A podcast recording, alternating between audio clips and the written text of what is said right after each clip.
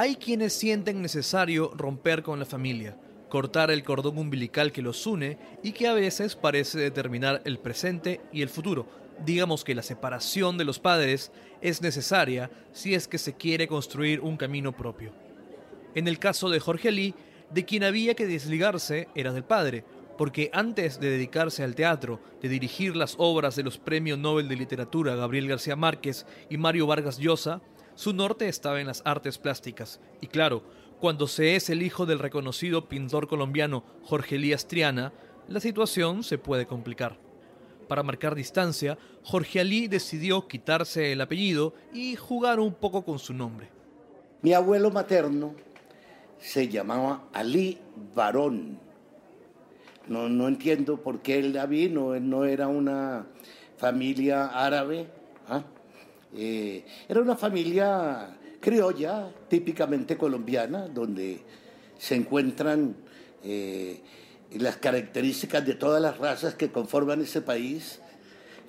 Colombia es un país muy mestizo, donde en una familia es posible encontrar eh, diferentes prototipos raciales. Y, y, entonces decidí ponerme Jorge completo y como apellido Ali. Su madre, por supuesto, quedó muy contenta. Jorge Alfonso Triana Barón había dejado de existir para dar vida a Jorge Ali. Así, simple. Un nombre que es fácil de recordar, pero que a veces le causa problemas, por ejemplo, al momento de ir al banco. Hola a todos, esta es la primera llamada podcast en el que referentes del teatro nos cuentan sus historias y dan pistas para entender su relación con las tablas.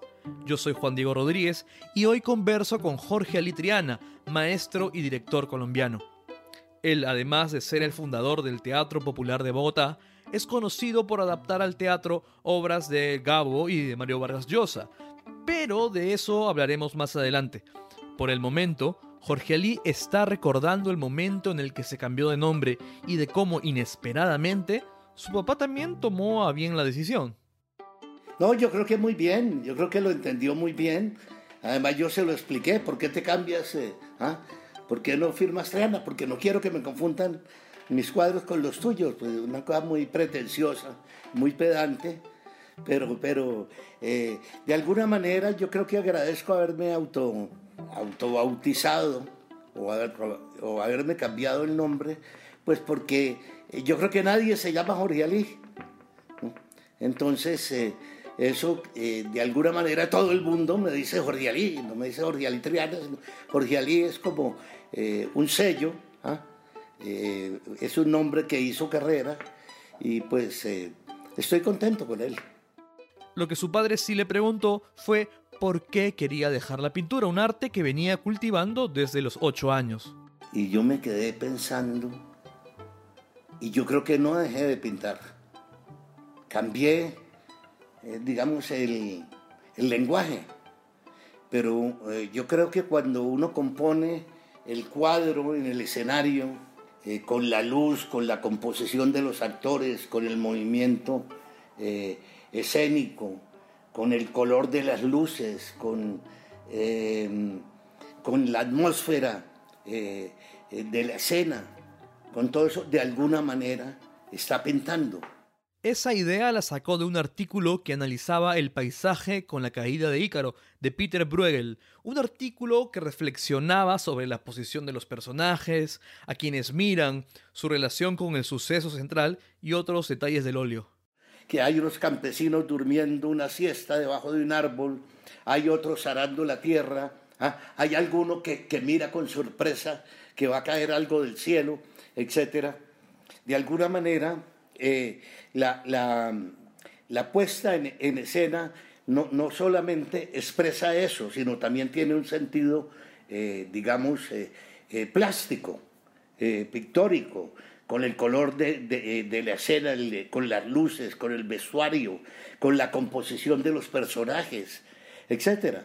Eh, lo mismo sucede cuando uno hace cine. Eh, el estar mirando el encuadre permanentemente, eh, estar componiendo la escena, el poder estar narrando, una situación de un personaje desolado en la punta de una montaña, de alguna manera, creo que es, una manera de pintar también.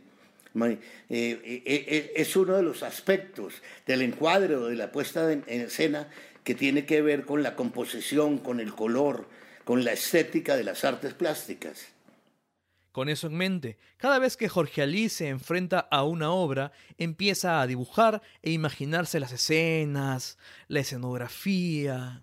Cuando yo me reúno con el escenógrafo, llego con bocetos previos de lo que me imagino. Eh, y, eso me ha servido mucho. Eh, inclusive hay escenas que no sé cómo resolverlas y las dibujo y, y hago bosquejos de ellas. O sea que de alguna manera la, pintura no la abandoné, la, la ejerzo de otra manera. Porque Jorge Alí en algún momento de su vida se da cuenta que pintar no es solo tomar un pincel y hacer trazos sobre un lienzo, sino que lo mismo se puede lograr con un grupo de actores y un escenario. Pero, para ser honestos, es muy probable que toda su juventud supiera que el teatro era lo suyo. Las artes plásticas estaban ahí, en su vida, y sí que le gustaban, pero muy en el fondo siempre tuvo claro que lo que más le interesaba era la actuación. De hecho, lo supo cuando tuvo 12 años. Como, todo en la vida, aparte de, una situación, de, un instante. La televisión llegó a Colombia en el año 1954. El 13 de junio de 1954 que se celebraba el primer año del gobierno del general Rojas Pinilla, la única dictadura militar que hemos tenido, digamos, en el siglo XX, eh, se inauguró la, televisora nacional, se llamaba. Eh, al país trajeron 300 televisores. Esa fue la primera importación. O sea que era un artículo de, de extremado lujo las tenían muy pocas personas. Y uno de esos televisores eh, llegó al barrio donde eh, yo vivía. Y, los, eh, los amigos de las cuadras vecinas, pues nos, nos reuníamos, éramos invitados a ver la televisión que tuvieron que ponerla en el patio de la casa para que cupieran tantos espectadores. Hay que imaginarse un grupo de niños emocionados por la novedad del momento. A una tropa de chiquillos en el barrio de Santa Fe, uno de los más bohemios de Bogotá y en el que vivían los pintores y escritores del momento. Yo no recuerdo exactamente, pero éramos 10 o 15, ¿ah? eh, mínimo, mínimo. Eh, y de pronto hay un programa que se llama El Mundo del Niño. ¿Y qué veo? Yo a un compañero mío de colegio actuando ahí. Eso me pareció absolutamente fascinante, porque nosotros veíamos cine mexicano, cine estadounidense, y los actores eran cosas lejanas, que nunca se encontraba uno en la calle y menos en el salón de clase en el pupitre de al lado a una persona que estuviera en esa caja mágica.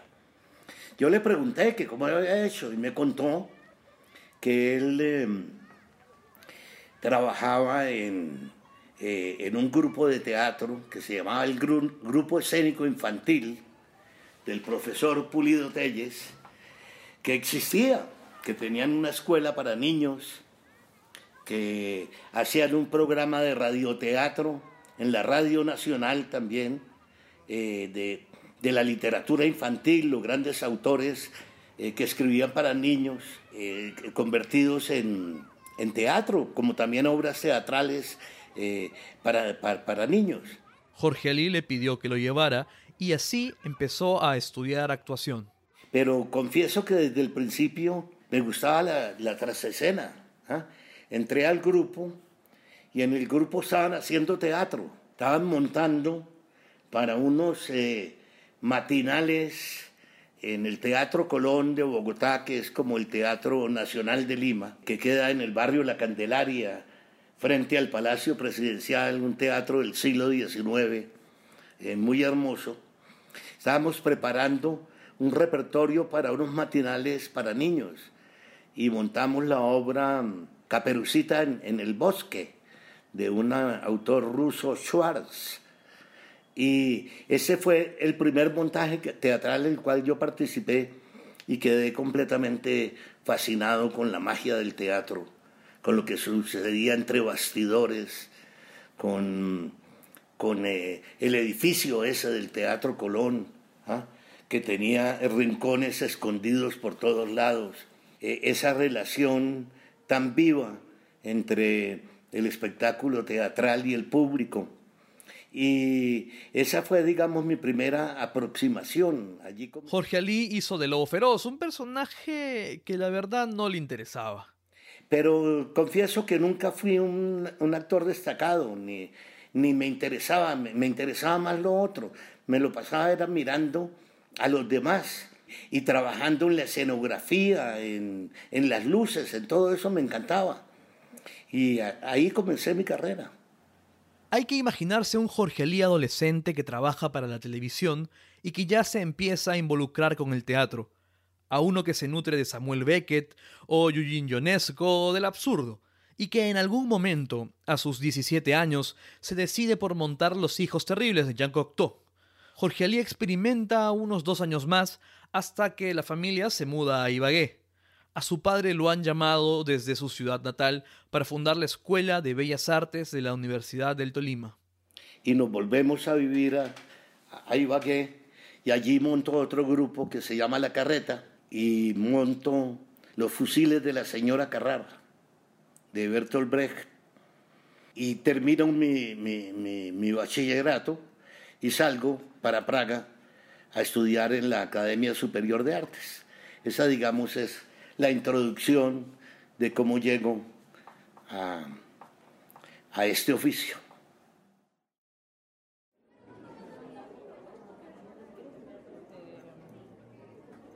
Jorge Ali se topó en su vida con dos premios Nobel de literatura y se encargó de llevar sus obras al teatro.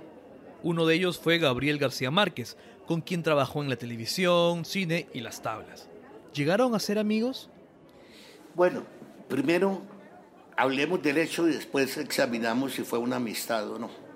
Todo se inicia cuando Jorge Alí es invitado por el canal colombiano RTI Televisión para dirigir Tiempo de Morir, una película escrita por Gabriel García Márquez y el gran Carlos Fuentes. Tiempo de Morir es un guion que él escribe en México y cuyos diálogos eh, a los eh, guionistas extranjeros tenían como requisito tener un co-guionista mexicano. Y efectivamente Carlos Fuentes trabaja en, los diálogos con García Márquez para hacer unos diálogos mexicanos. Que cuando yo hago, la, eh, hago de nuevo la versión en Colombia, me toca hacer al revés. Digamos, pasar eso otra vez a colombiano. Pues porque había una cantidad de modismos mexicanos muy comprensibles allá, pero no, no acá. Efectivamente, eh, eso fue un telefilm. Creo que se hizo en una miniserie de tres horas y se transmitió una hora un día, otra hora un día y otra hora un día. Jorge Ali recuerda que el trabajo lo hizo con un enorme placer. La historia lo había deslumbrado. Ya existía una versión que había llegado al cine como un western en 1965, pero él tenía otra idea para narrar la historia de un hombre que regresa a su casa después de pasar 18 años en la cárcel, un castigo por matar a un hombre en un duelo. Ahora, los hijos de la víctima querrán vengarse. Según Jorge Ali, la historia es una metáfora sobre la violencia y cómo se vuelve un círculo vicioso. Es una forma de hablar de la guerra permanente que se vive en Colombia, pero también es una historia personal de Gabo. Su abuelo eh, Nicolás Márquez, que fue el quien lo crió a él y por el cual él tenía una profunda admiración, ex oficial de la Guerra de los Mil Días, que estuvo esperando su pensión durante 50 años, que es el personaje principal de El coronel no tiene quien le escriba. Tuvo un duelo, algún problema en un pueblo del norte de Colombia, un pueblo que llamaba Barrancas, donde mató a alguien y en esa zona los puertos se cobran. Se cobran a los ocho días cuando termina el novenario, al mes o cada año cuando cumple el aniversario. Esas son como unas reglas de honor, ¿no? Esto está, es una mezcla de la cultura guayú, los indígenas que viven en esa zona, con las eh, formas andaluzas también de la venganza y del honor. El guion de la película está inspirado en esa historia. Esto es, estoy hablando del año 82, 1982. El 7 de agosto de 1982 estrenamos en la televisión esta, esta obra, con mucho éxito. Fue un, acontecimiento realmente de la crítica y del público y de, y de sintonía. Sí, era 1982, el año en el que Gabo se gana el premio Nobel, pero la película se estrenó unos meses antes. Él vino a Colombia y vio el, telefilm o la, miniserie. Hubo una comida en la casa de Eligio. García Márquez, su hermano menor, quien también era en un Rincón a las 10 de la noche y nos paramos de ahí a las 4 de la mañana a hablar. Hablamos de, hablamos mucho de la... De, y una de las cosas que sucedió esa noche fue que me dijo, ¿por qué no hiciste esto en cine?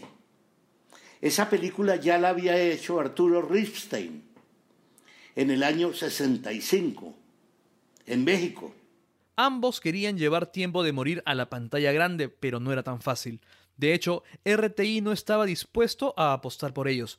Peor aún, una vez que se emitieron los programas, tomaron las mismas cintas y volvieron a grabar encima. Pero con suerte y empeño, Jorge Ali logró estrenar la versión cinematográfica en el 85. Más tarde, ambos se encontrarían en La Habana, donde el Nobel le contaría que... A él le gustó mucho la película.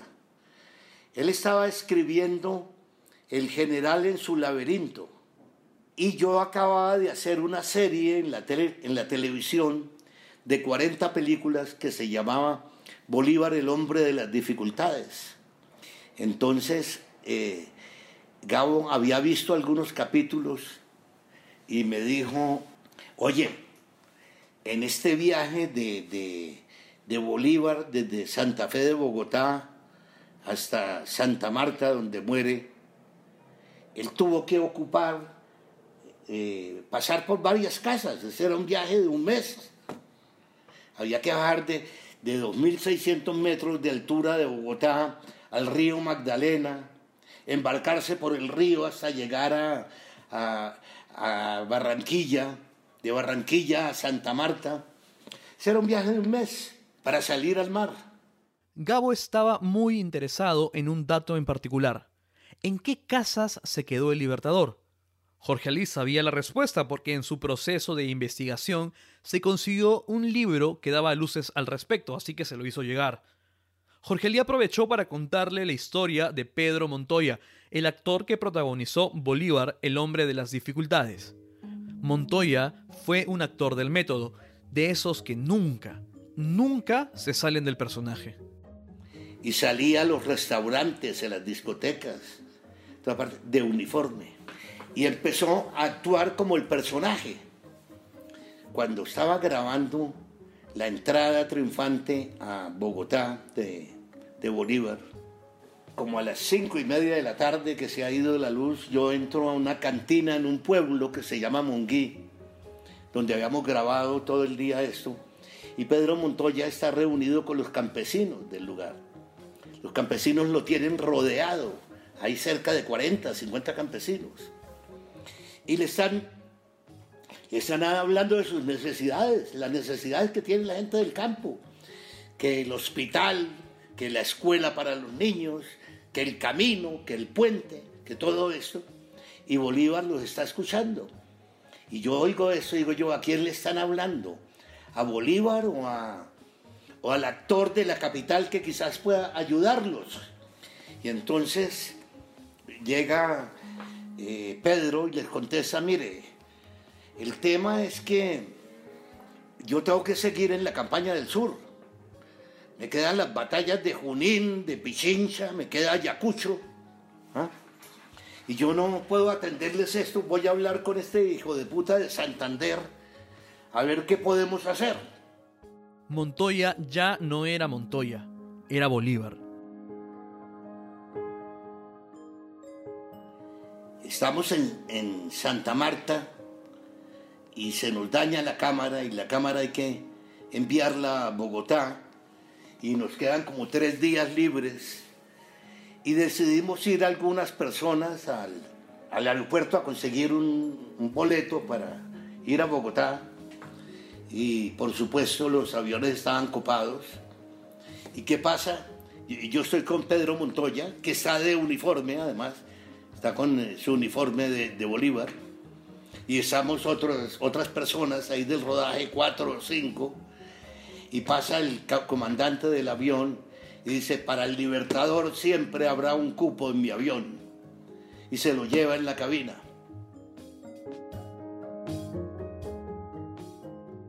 También está la anécdota de cuando Jorge Ali un día sale del Teatro Popular de Bogotá.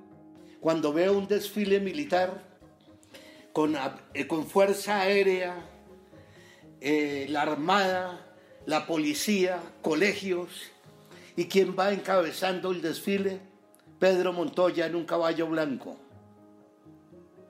Pedro Montoya tiene la deferencia de quitarse el bicornio y me saludó. Yo no lo podía creer. Y sigo caminando hasta la Plaza de Bolívar, la plaza central de Bogotá. Y le tienen un trono y un general de la República grita honores al excelentísimo señor libertador de cinco repúblicas y da el nombre de las repúblicas y 21 cañonazos de esos cañones de largo alcance disparan. Y, y los banderas de los colegios y todo saludando y aplaudiendo. Eso ya no era una cena, eso era de verdad. Entonces el tipo, eh, el tipo se estaba enloqueciendo, pero quien estaba más loco era el país, convirtiendo a este tipo en, en Bolívar. Bolívar, el hombre de las dificultades, ya había dejado de emitirse en la televisión, pero estos eventos continuaban sucediéndose. Pero él seguía en el personaje y lo utilizaban para coronar reinas de belleza y para, para cuanta huevonada se presentara lo utilizaban. Montoya era el ejemplo perfecto del realismo mágico. Por eso no le sorprendió que aun cuando Gabo estaba escribiendo El general en su laberinto, le dijera que quería contar la historia del actor. Más tarde, en el 2002, Jorge Ali decidió sacar adelante la historia y terminó dirigiendo la cinta Bolívar Soy Yo.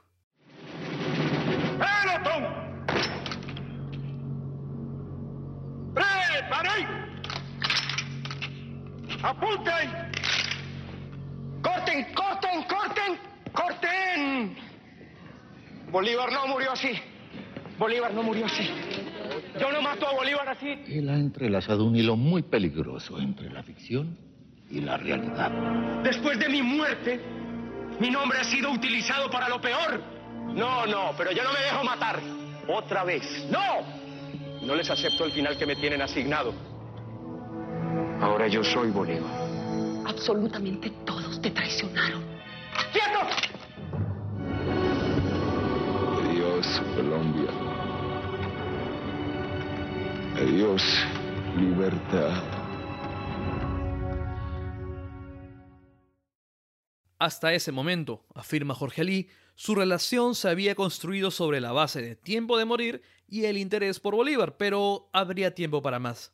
Un día del año 93, Jorge Ali le leía un monólogo de Medea a su hija Verónica, cuando sonó el teléfono de la casa.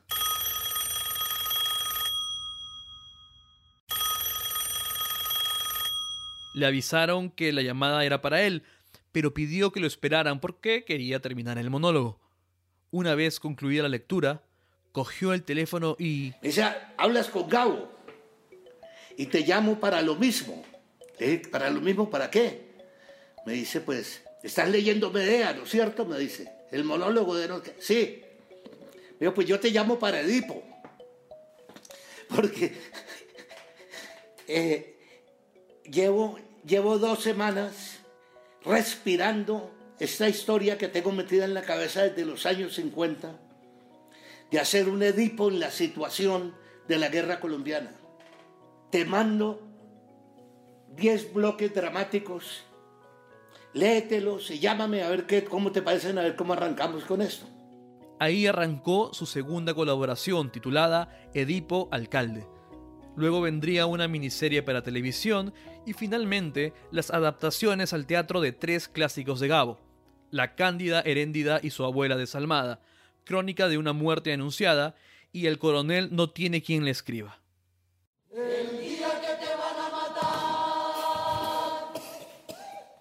Não.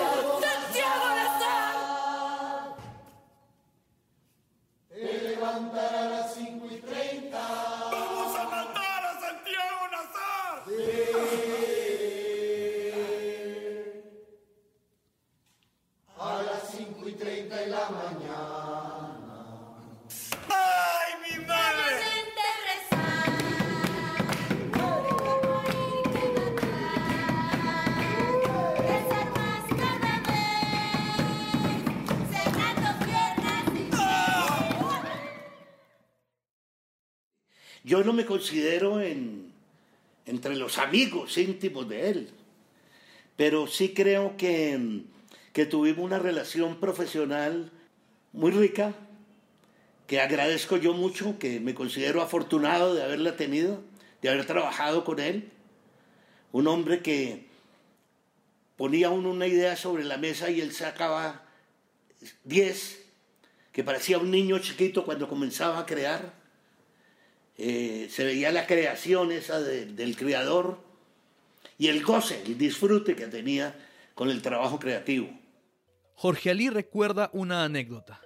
Por ejemplo, estábamos en, en el teatro en Bogotá haciendo la Cándida Heréndera y de pronto me llama al otro día que fue a ver la función.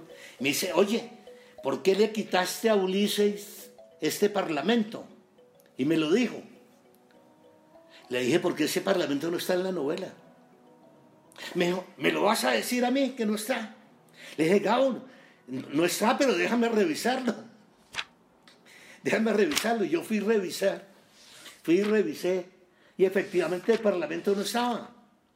Entonces le dije, mira, que tengo tal edición y todo, eh, abrí página tal, aquí dice, ese parlamento no existe. Dice, pues si no existe hay que ponerlo. fue como dos o tres veces a ver la obra y siempre le agregaba algo. Yo le agarré terror a las idas de él al teatro porque que me ponía en aprietos. Pero, pero fue una colaboración muy divertida, como lo fue también con Mario Vargallosa, ¿no? Con el peruano, Jorge Alín no logró construir una relación como la que tuvo con Gabo se habrían necesitado años y más cosas en común. Aún así, Jorge Alí logró ganarse su confianza para llevar a escena la fiesta del chivo que se estrenó en Nueva York, luego pasó por Bogotá y más tarde por Lima. Yo leí la novela y me pareció maravillosa. Ese, cómo a través de ese personaje de Urania, cómo una dictadura incide en el destino de un personaje. Hay una frase que para mí fue la clave de la adaptación, que Urania le dice a su padre, le dice, o le, dice a su tía, mi papá y mi papá y Trujillo hicieron de mí un desierto.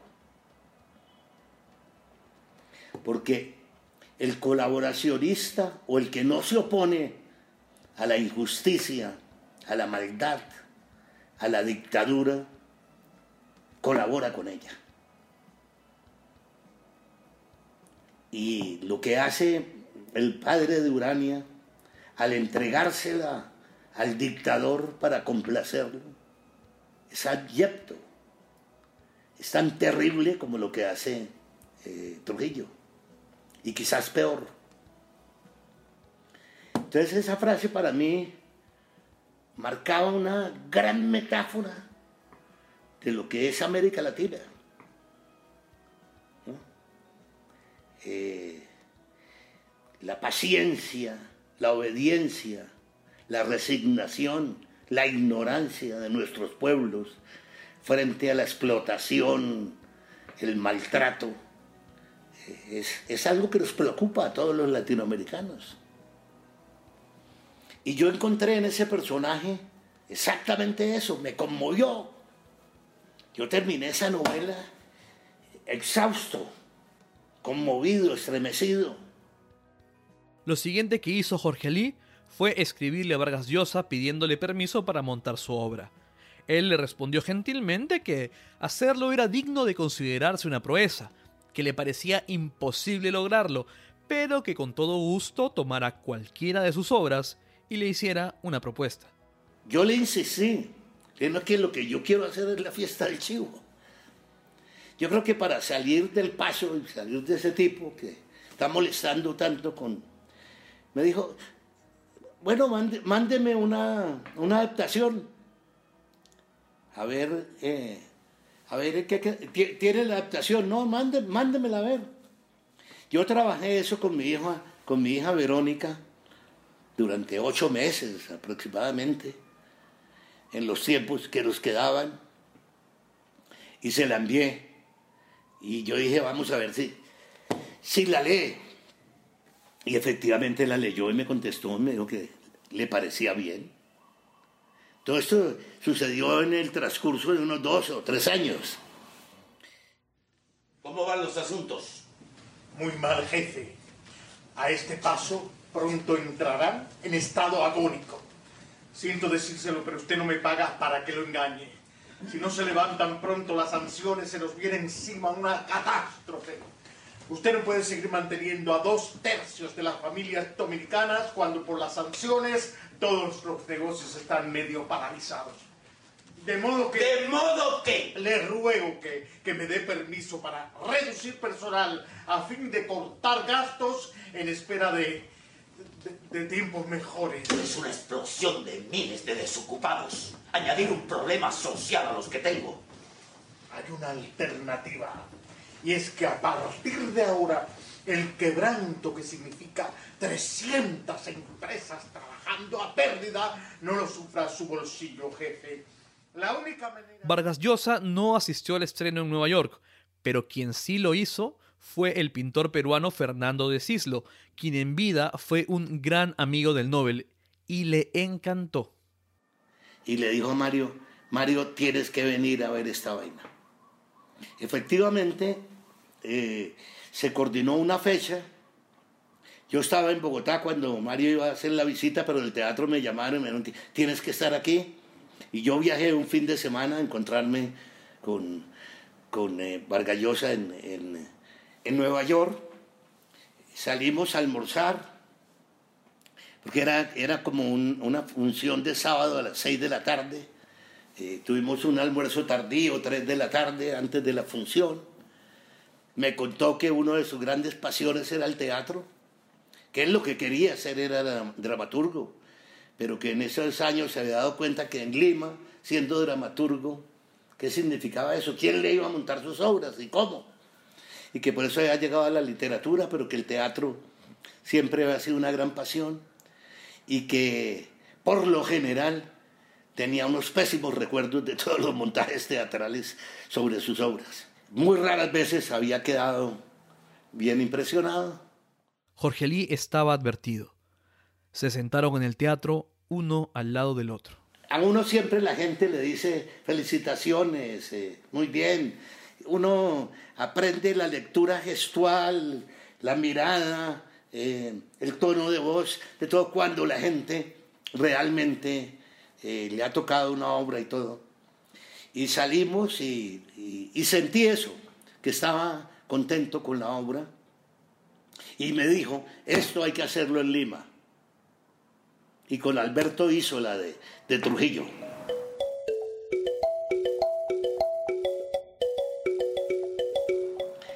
Así fue como yo llegué a Lima, quizás dos años después de este, de este, Yo lo invité al estreno en Bogotá, vino, vino, eh, y como dos, años después, eh, no recuerdo muy bien si fue en el 2003 o algo así, hicimos la obra en Lima. Después hice una adaptación de un musical con eh, Pantaleón y las visitadoras, que lo hice en Nueva York y lo hice en Bogotá. Esa, digamos, ha sido mi relación con, con la obra de, Mario Vargas Llosa, la cual admiro inmensamente. Es uno de los, eh, de los grandes que tenemos en este continente, que ha contado la historia de, de este continente de una manera poética y maravillosa.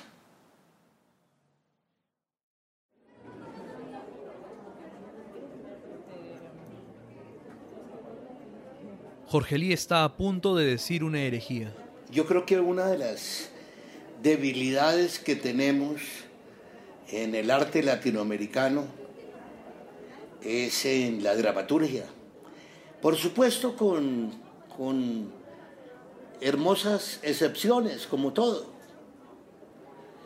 Pero, ¿dónde está el gran poeta latinoamericano de la dramaturgia? El Chekhov, el Bertolt Brecht, el Ibsen, el Mamet, el Ionesco. ¿no? no lo encuentro. A su entender, las obras latinoamericanas pecan de ser muy localistas y de allí que se les haya negado un carácter universal.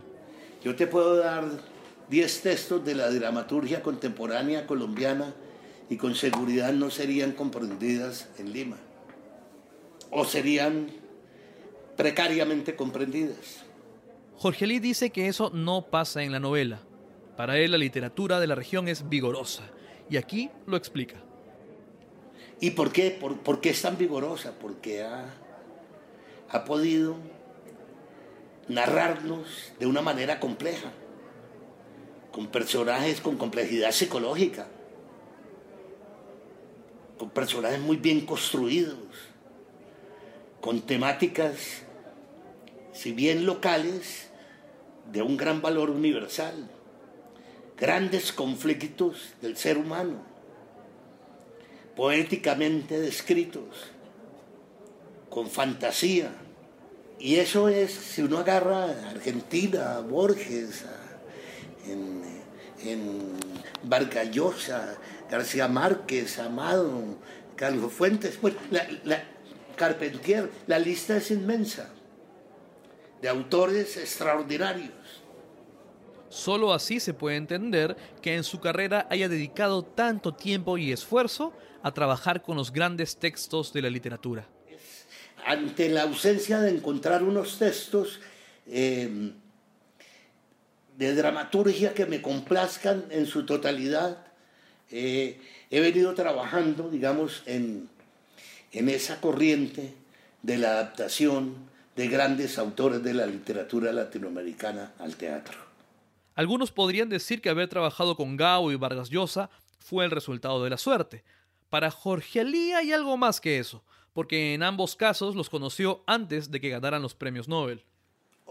olfato. También los premios, por supuesto, son importantes y, no hay sino una sola persona contenta, los que los ganan. Hay grandes autores que no han recibido premios Nobel, por supuesto, también. El caso de Borges. Pero por supuesto que son autores, eh, son, gigantes, son marcas mayores. ¿no? Por encima de que, de que sean premios Nobel, son, son dos monstruos. Pero si bien Jorge Lee es crítico con el excesivo localismo de las obras latinoamericanas, también precisa que no es que no le gusten.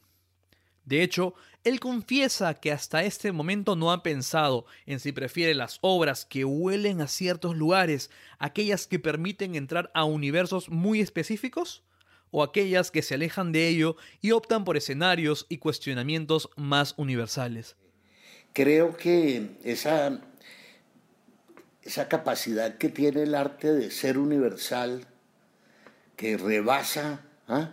Rebasa las fronteras y las culturas, pero al mismo tiempo, como decía Tolstoy, lo universal está en la aldea. Entonces, eh, cuando uno ve la obra, por ejemplo, de, García Márquez, eh, encuentra en ella eh, un, casi que son, su obra es muy autobiográfica, todas las cosas que escribe de alguna manera le pasaron muy cercanas. Y, muy cercanas en el sentido en que nosotros vemos en, su obra que esa familia que él habla de los buen días se parece a la familia tuya y me imagino que le pasa lo mismo a un caribeño colombiano, a un andino colombiano o a un limeño, ¿ah? un, andino también peruano. Todos encontramos en eso eh, la universalidad, ¿no? Eh, siendo muy local. Jorge Lee prefiere huir de la pregunta y optar por un punto medio, un depende. En fin, yo creo que, que lo que le gusta a uno es lo que le toca el alma y lo que le toca eh, la reflexión, que es a la hora de la verdad el sentido del arte, ¿no? Que queremos mirarnos a nosotros mismos como en un espejo, reflexionarnos, ¿no? Pensarnos, eh, escoger eh, la opción que tomó este personaje es la correcta o es incorrecta los valores culturales, éticos, morales, religiosos. Todo eso es el arte. Todo eso es arte y puede venir desde el teatro, el cine, la literatura, las artes plásticas y, ¿por qué no?, hasta de la televisión. Entonces, em, a la hora de la verdad, hay cosas que no se pueden explicar solamente con, con la razón, sino pertenecen al mundo de la de la intuición, de lo subconsciente. Uno no puede explicar muy bien por qué le gusta esto y no lo otro. ¿no? Ahí hay cosas que le tocan a uno el alma, que le mueven la conciencia, que lo llenan de preguntas, de interrogantes, que le produce placer estético, que lo entretiene. Entretenerse no, es, no, no significa algo banal. El aprendizaje eh, y la comprensión del mundo es, muy entretenido. Yo creo que cuando uno comprende algún fenómeno, cuando intenta estudiar la historia y, entiende la evolución de, la sociedad, del conglomerado humano, pues es muy divertido. Lo que Jorge Lía acaba de decir abre la puerta para reflexionar sobre el teatro colombiano y quizás, de alguna manera, de la región. Los últimos tiempos han sido fecundos para la creación de gran calidad. Sí, hay una, hay una especie de, de generación, unos con, con un relativo éxito, otros con menos, en que yo lo definiría como lo que llaman ser directores de autor. Eh, personas que quieren romper la historia del arte en dos, innovar de tal manera que lo que ellos hacen no se ha hecho nunca, lo cual eh, no es muy cierto porque para Jorge Alí los deseos de romper con el pasado a veces solo se fundamentan en la endeble ignorancia de la historia de las artes.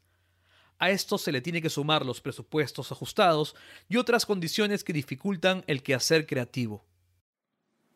Entonces eh, se reduce a, obras de circuito cerrado, de un público profesional, un público que va a, reflexionar sus propios conflictos, pero el, sentido del lúdico, eh, festivo, de contar historias, del cuentero que viene de la tribu alrededor de la hoguera a contar historias, que eso se va complejando y se va desarrollando en, en las formas dramáticas de contar eh, del sentido de entretenimiento del espectáculo teatral. Porque lo entretenido no es necesariamente vacío. Y cuando digo entretenido no me refiero a que sea cómico, sea chistoso, sea eh, Eh, si es divertido es que es porque nos produce muchas sensaciones, nos invita a, muchas preguntas, nos invita a, reflexionarnos, a mirarnos, a aprender, a analizar nuestro, nuestro mundo. Hay una tendencia en que entre más em, complicada sea una cosa, menos comprensible sea, es más artística, es más profunda. Y yo no creo eso.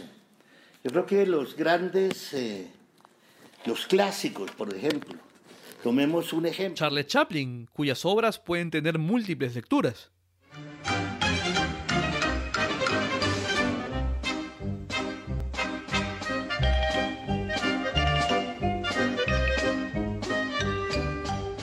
El niño se, ríe con la el tortazo en la cara, con el resbalón al dar en la carrera. La señora, eh, sin muchas complejidades, eh, puede divertirse a través de la historia de amor que cuenta. Y hay otras lecturas. Uno ve tiempos modernos, ve toda la obra de Chaplin. Section 5, give it the limit.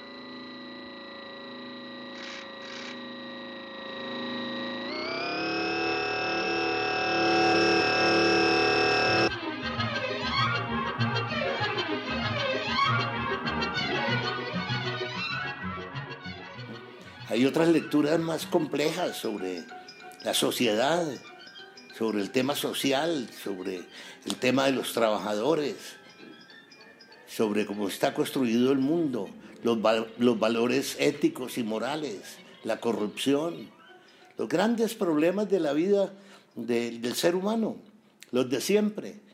Y son autores que pueden llegar a públicos diversos y amplios es allí donde se encuentran clásicos como Romeo y Julieta o Edipo. Es que porque todavía tienen mucho que decir. Si todavía representamos a Arthur Miller o a Ibsen o a Anton Chekhov, es que porque todavía tienen muchas cosas que decir. Te robo un minuto para contarte sobre Decibel 85, la casa productora de la que Primera Llamada hace parte. Decibel 85 es la primera productora de podcast narrativos que crean contenido especializado para empresas y creadores independientes. Si eres un emprendedor o empresario y quieres contar la historia de tu empresa o el crecimiento de tu proyecto, Decibel 85 es el equipo a quienes debes contactar. Los encuentras en su web www.decibelio85.la, 85 con número, o en Instagram o en LinkedIn como Decibelio85. Ahora sí, volvamos con el episodio.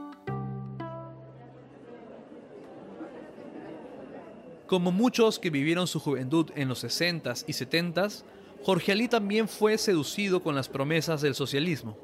De hecho, su padre también era un hombre de izquierda, aunque no militaba en algún partido. Dicha afiliación ideológica marcaría el destino de Jorge Alí. Ahora, él aprovecha para recordar a su padre.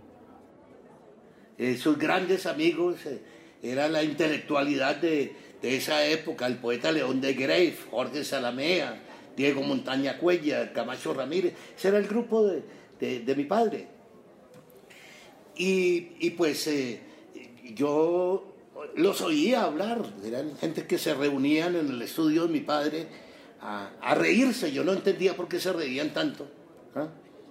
Y hablaban de política, de arte, de la vida cuando yo empecé el teatro y le dije a mi padre que quería, quería hacer teatro, me dijo, ¿eso dónde se estudia aquí? Y efectivamente, en Bogotá en esa época no había una escuela. Bueno, había una en el Teatro Colón, cuyo director, Víctor Mayarino, enseñaba una forma bastante antigua del quehacer del actor, una que Jorge Alí llama muy del teatro español del siglo XIX. De grandes gestos patéticos y declamatorios Justo por esos días, el Jorgelí de 20 años supo de la llegada de Europa de Santiago García, quien se disponía a dirigir el Teatro La Candelaria de Bogotá. Sin pensarlo dos veces, se decidió a ir a ver sus montajes. Uno de ellos fue El Jardín de los Cerezos de Anton Chekhov y el otro, Un nombre es un nombre de Bertolt Brecht. Y para mí fue completamente revelador eso. Eso era otra manera de ver el teatro. Eso fue como, como esas llaves que uno abre de pronto y se abre un océano. Y Santiago llegaba de Checoslovaquia, precisamente. Y yo dije, yo quiero ir allá. Yo quiero estudiar donde ese hombre estudió. Y esa fue la razón por la que llegué a Praga. Con la ayuda de su papá, Jorge Ali consiguió una beca y llegó en 1962 a una nación en constante crisis económica, pero que empezaba a ver la luz al final del túnel, aunque esto significara una nueva revolución. La Checoslovaquia que conoció Jorge Ali fue la del presidente Antonid Novotny, un país que ya empezaba a cambiar en tanto Nikita Khrushchev ya había destapado el estalinismo. Y se vive en Praga un renacimiento maravilloso. Eh, en las escuelas de teoría del drama y, teoría mm, estética, en la, en la universidad se discute el tema del arte, el realismo socialista. E, e, e, ese momento de la llegada de Dubček y la caída de Novotny despierta, es el momento que el cine checo eh, eh, con Jerry Menzel, con Forman, con Kadar. Bueno, hay una generación de, autor, eh, de autores cinematográficos y de, de directores teatrales, Otomar Kreischa, Alfred Radok, Shorman. Bueno, una generación, eso fue como un renacimiento. Entonces, en las universidades se empezaba a discutir el teatro ya no solamente como una herramienta al servicio del sistema. Y una discusión muy rica y muy compleja sobre la, la misión del arte, no como un instrumento de la propaganda política, sino como algo autónomo, específico, eh, un elemento de conocimiento de la realidad y de examen de la realidad. Jorge Ali se quedó casi ocho años en Praga y cuando regresó a Colombia en enero del 68, estaba decidido a crear el Teatro Popular de Bogotá, o TPB, y... En febrero de 1968 los reformadores checoslovacos empezaron a hacerse con el poder. Brezhnev se desplazó a Praga para evaluar al nuevo dirigente, Alexander Dubček. Brezhnev tuvo que admitir que ciertos cambios eran inevitables. Alexander Dubček parecía un comunista leal que solo modificaría los aspectos necesarios.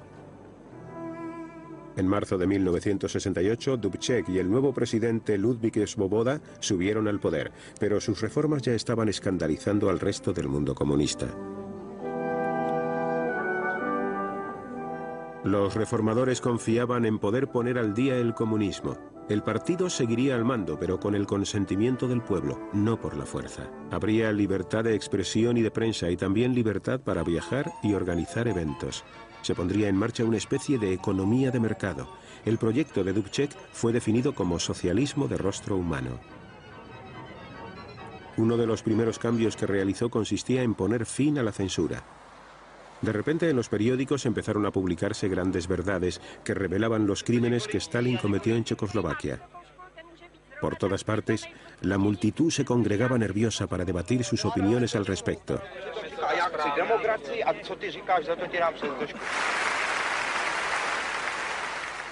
Tras dos décadas de terror y silencio, checos y eslovacos podían volver a alzar su voz. En mayo, un adusto primer ministro soviético, Alexander Kosygin, visitó a los checos.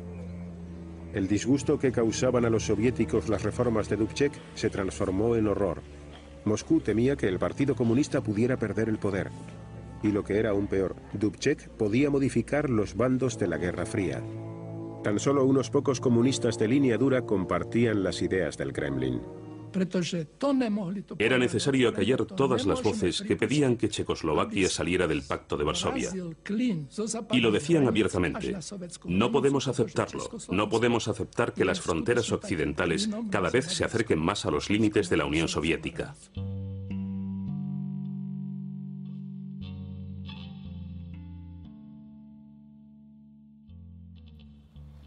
En mayo se produce la invasión soviética. Yo militaba en, ese entonces en el Partido Comunista y yo me salí. Me salí eh, por eso, porque eh, no estaba de acuerdo con, la invasión soviética a Praga. Pero eso sucedió eh, meses después, el tema de Chile, el golpe, el, golpe de Pinochet. Y era como entre esas dos cosas, mire, aquí hay una invasión soviética, aquí están el, golpe, ¿ah? ¿qué hacer? Y, y, volví a la militancia política, que era, yo creo que nuestra generación eh, soñó con la construcción del socialismo en América Latina. Cuando hablo de, de, las personas como yo, que estamos de los 70 años para arriba, ¿no? Eh, eso sucedió yo creo que en todos los países latinoamericanos, de la misma manera. Pero alejémonos un poco del Jorgelí político y pensemos más en el creador, en el fundador del TPB.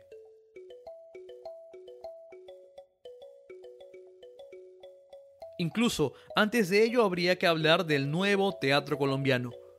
Jorge Alí lo entiende como un movimiento que se desarrolló en torno a la creación colectiva. Sus raíces se pueden encontrar en el Teatro Escuela de Cali, fundado por el maestro caleño Enrique Buenaventura, así como en Santiago García del Teatro La Candelaria. Ellos... Eh, acertadamente, yo creo, se preocuparon por la creación de una dramaturgia nacional y la creación de obras ante la ausencia de autores, pues eh, se desarrolló la creación colectiva. La creación colectiva, eh, en esencia, la entiendo como escoger temas de importancia político-social, eh, desarrollarlo a través de improvisaciones con todo el conjunto de actores, improvisaciones que producían después las escenas creación colectiva de los actores y el autor. El Teatro Popular de Bogotá tomó esas enseñanzas y empezó con sus experimentaciones. En una entrevista que Jorge Ali dio a Vice, explica a detalle de qué se trató el TPB. Bueno, el TPB era una compañía estable, fundada en el año 68, y cuyo objetivo fue hacer un repertorio permanente y tener un teatro abierto con eh, lo mejor del repertorio universal. Y obras eh, de mucho éxito. Nosotros eh, teníamos colas de gente para entrar a ver teatro. Y pues son más de 60 o 70 estrenos, de los cuales yo dirigí casi 50. Digamos, el, el inventario, si se pudiera decir así, de actores colombianos eh, casi todos los actores destacados hoy en día pasaron por este escenario. Una de las obras más importantes del TPB fue I Took Panama, creación colectiva dirigida por Jorge Ali con dramaturgia de Luis Alberto García y que se estrenó en 1974. Según el diario colombiano El Tiempo, la obra tuvo el récord de por lo menos 2.000 representaciones y estuvo en cartelera entre el 74 y el 87. Jorge Lee aprovecha para recordar la obra. Aituk Panama narra la historia, cómo se da la separación de Panamá de Colombia. Panamá pertenece a Colombia hasta el año de 1903. En 1903 el Congreso colombiano rechaza, rechaza el tratado con los Estados Unidos para construir el canal y Teodoro Roosevelt inmediatamente con el banquero JP Morgan eh, organizan eh, la independencia de Panamá. Es una de las historias que yo tengo, le, la estoy proponiendo a las plataformas de, de Netflix y de Amazon, de todo esto basada en el libro de Ovidio Díaz, un panameño, que se llama El país creado por Wall Street. En síntesis, dice Jorge Ali, es la historia de cómo un negocio de particulares se vuelve un asunto de Estado. En este caso, el presidente Roosevelt, con su secretario de Estado John Hay, el banquero JP Morgan y el, abogado eh, Cromwell, eh, eh, neoyorquino, y, Philippe Bunau Barila, el delegado de la compañía francesa del canal, que había fracasado porque el canal empezaron a construirlo los franceses, con Lesseps, quien había construido y había tenido un éxito brutal con el canal de, del Suez. Entonces organizan eh, una, una compañía, recogen las acciones de los accionistas franceses que eran los sastres, las costureras, los peluqueros y, alguna gente rica que había invertido en Panamá, recogen las acciones por dos millones y medio de dólares y se la venden a su gobierno, siendo presidente Roosevelt, por 40 millones de dólares, de 1902. Era el negocio más grande que se había hecho en la historia de la humanidad hasta ese momento. Con iTuc Panama, Jorge Ali y el TPB recorrieron gran parte de Latinoamérica. Bueno, algo que, que, es muy difícil volver a, volver a tener. Hicimos otra que llamaba La Primera Independencia. Es eso, dentro del, de lo que se llamaba el nuevo teatro colombiano, que el nuevo teatro colombiano, el nuevo teatro era eso, era el teatro de creación colectiva con un énfasis fundamental en el aspecto político. Tanto que inclusive los partidos políticos de izquierda tenían su propio grupo. El MOIR, que era un, partido de orientación maoísta, tenía el Teatro Libre de Bogotá, el PC a la, Candelaria, y así sucesivamente. Eh, los grupos estaban afiliados a los partidos políticos y obedecían a, sus, ideológicamente a sus líneas políticas. Estamos hablando de la década del 70 y parte de la del 80. Y sí, es posible que nos llame la atención que los partidos políticos se involucraran tanto con el teatro, por lo menos a ese nivel. Más complejo porque eran los partidos los que tenían el grupo de teatro. Eh, de alguna manera, eh, nosotros no pertenecíamos a ningún partido como grupo de teatro. Inclusive había cierta mm, eh, ironías o sarcasmos. TPB, Teatro Pequeño Burgués.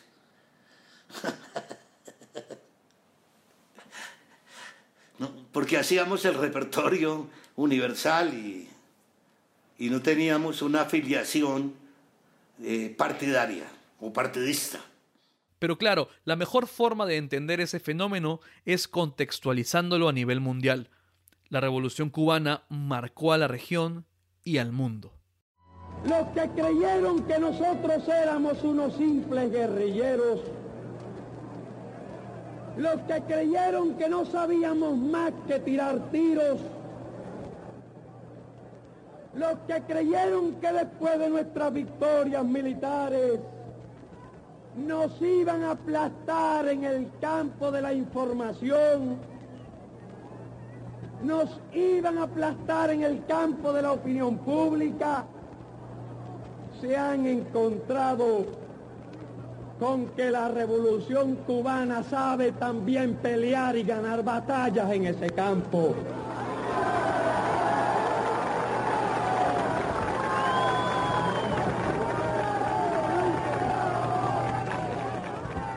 Los que creyeron que a través del monopolio de los cables internacionales, los que creyeron que sembrando mentiras y calumnias por doquier iban a debilitar nuestra revolución, iban a desacreditar a nuestro pueblo para después lanzarse sobre él cuando lo encontrasen débil, se equivocaron porque la revolución está hoy más firme y está hoy más fuerte. En vez de debilitarla, la han fortalecido.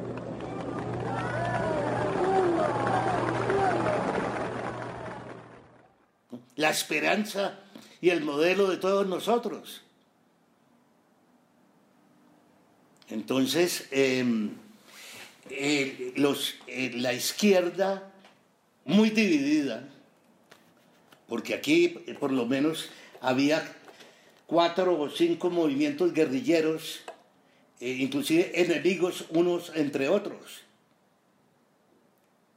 todos pensando en hacer la revolución socialista, pero con unos maoístas, otros trotskistas, otros soviéticos, otros eh, nacionalistas como el M-19, y, y todos estos eh, movimientos tenían su grupo protegido, digamos, de teatro.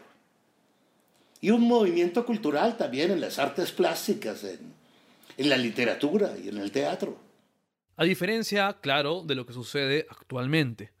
Hoy se hacen obras, por supuesto, por supuesto, de, carácter como, como tú dices, eh, Juan Diego, de carácter eh, social, feministas, eh, incluyentes, en la defensa del género, con grandes problemas sociales y todo.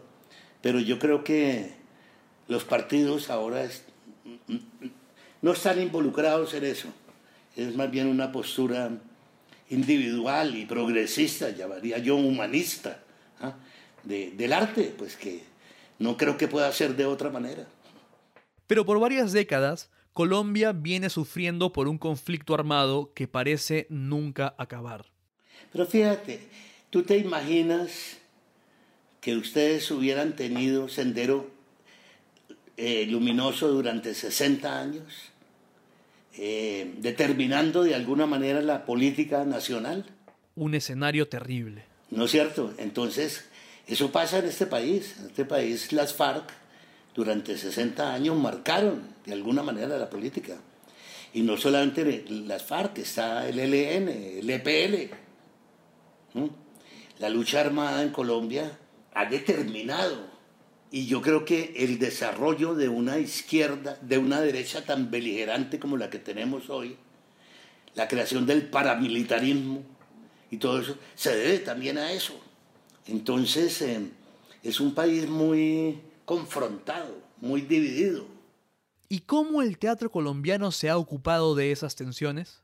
Bueno, hay, hay un autor muy interesante, que entre otras cosas fue asistente de dirección mío hace más de 20 años o 25 años, Fabio Rubiano, que ha, hecho un teatro alegórico, simbólico, eh, un tanto surrealista, en donde toca eh, estos temas, de la creación del paramilitarismo, la concepción de que con una ametralladora yo impongo mi razón. Sí, sí, sí, sí, sí se presenta y se presenta también en el cine, inclusive en la televisión, porque es, es, una, mm, es un tema que invade, que inunda permanentemente la realidad nacional. Es un tema que no, que no se puede evadir. El mismo Jorge Alí tiene un libreto en mente. Es una historia real de un niño que es secuestrado que es eh, secuestrado, no, se llama cooptado por la guerrilla a los 13 años. Eh, ese niño, su madre, campesino, su madre es costurera, y una noche se pone un vestido de novia que su madre está cosiendo para una vecina, y su padre lo sorprende vestido de mujer y él huye en la noche, una noche de tormenta. Eh, termina eh, durmiendo en un trapiche y en ese amanecer la guerrilla está reclutando eh, gente y se lo llevan para la guerrilla. Llega vestido de mujer y le toca asumir, da nombre de mujer, dice que se llama Camila, él se llama Camilo. El personaje vive un tormento dentro de la guerrilla es violado ahí por un comandante, eh, huye de la guerrilla y tiene toda la peripecia eh, por las ciudades, cargando bultos, eh, asistente de peluquería y la discriminación. su madre, su madre es violada por los paramilitares por tener un hijo guerrillero. ¿ah? son despojados de sus tierras por eso.